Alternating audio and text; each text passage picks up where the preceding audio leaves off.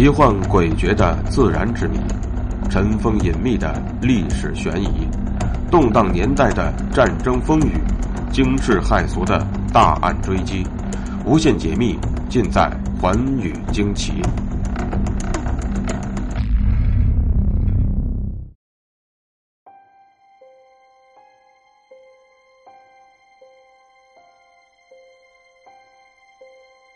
大家好，欢迎收听《寰宇惊奇》，我是东方。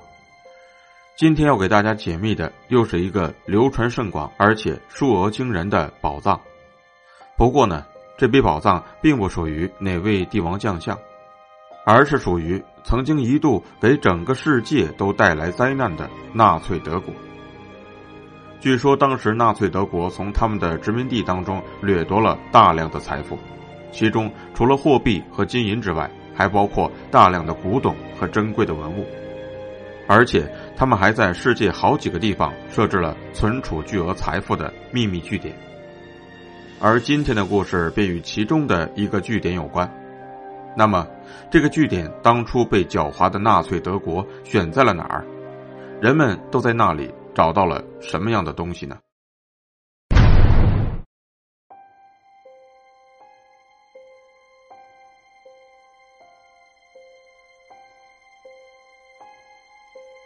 一九四五年四月，也就是第二次世界大战结束前的最后几天，居住在托普利兹深水湖附近的居民们惊讶的发现，全副武装的纳粹德国党卫军封锁了托普利兹深水湖附近所有的交通要道，然后把一箱又一箱神秘的东西沉入了湖中。知情者说。那些成箱的东西是纳粹德国从欧洲各国掠夺过来的黄金珠宝、文物宝藏和绝密文件。从那之后，托普利兹湖底隐埋着纳粹宝藏和秘密的传闻不胫而走，吸引了一批又一批的寻宝探险家前去冒险。吸引世人瞩目的不光是神秘的历史传说，更主要的是发生在托普利兹深水湖真实的寻宝事件。在半个世纪里，人们在托普利兹湖里发现过以下财物：五十箱黄金，一本珍贵的集邮册，五十千克金首饰，五枚珍贵的钻戒，部分从匈牙利犹太人手中掠夺过来的艺术品，二十二箱珠宝，二十箱金币和三箱沙皇时代的金条。正因为有了这些真实的故事，加上神秘的历史传说。世界各地的寻宝探险家们才冒着生命危险，一次次的潜入托普利兹深水湖中，许多人甚至因此而丢了性命。为此，奥地利内政部下达了严禁在托普利兹湖寻宝探险的命令。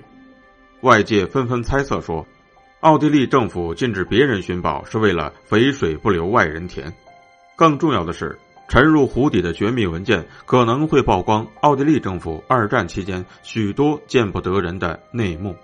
甚至会曝光奥地利现任政府高官和纳粹之间的隐秘关系。一九六三年，三名潜水员也想到托普利兹深水湖碰碰运气，其中一名潜水员不幸遇难，为此奥地利政府下严令严禁到湖中寻宝探险。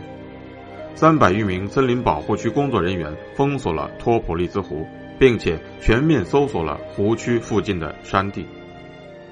两千零三年六月的某天，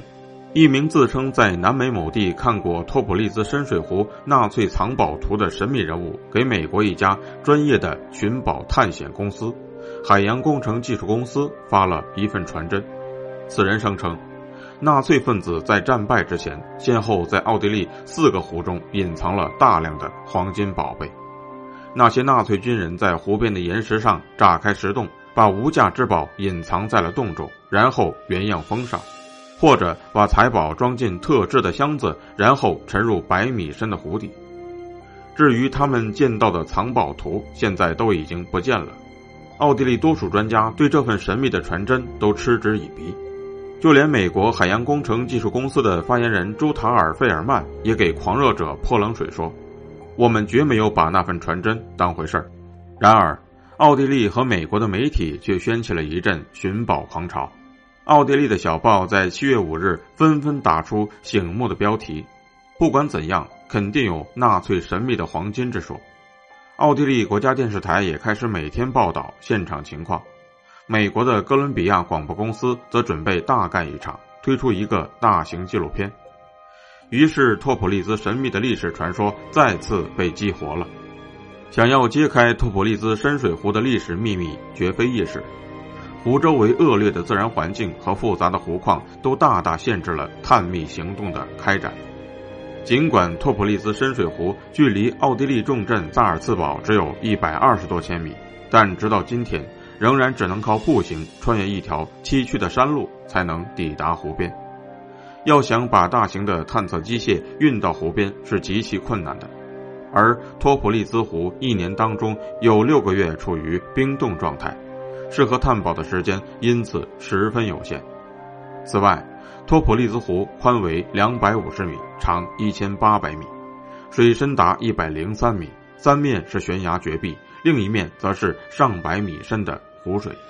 所以寻宝探秘活动只能在船上进行。更为奇怪的是，湖面二十米以下居然没有氧气，这也进一步加大了湖底探索工程的难度。由于奥地利政府的种种限制和托普利兹湖本身的地势所限，想要知道纳粹德国究竟在这个湖下埋藏了多少的宝藏。只有等待奥地利政府政令的进一步宽松，以及人们对托普利兹湖的周边不断的改造，当有一天人们可以把大型的设备运到湖面上进行探测的时候，真相才会从湖底浮出水面。感谢您收听今天的节目，寰宇惊奇，明天继续为您解密。更多的图文和资讯，请您关注微信公众号和新浪微博“东方说天下”。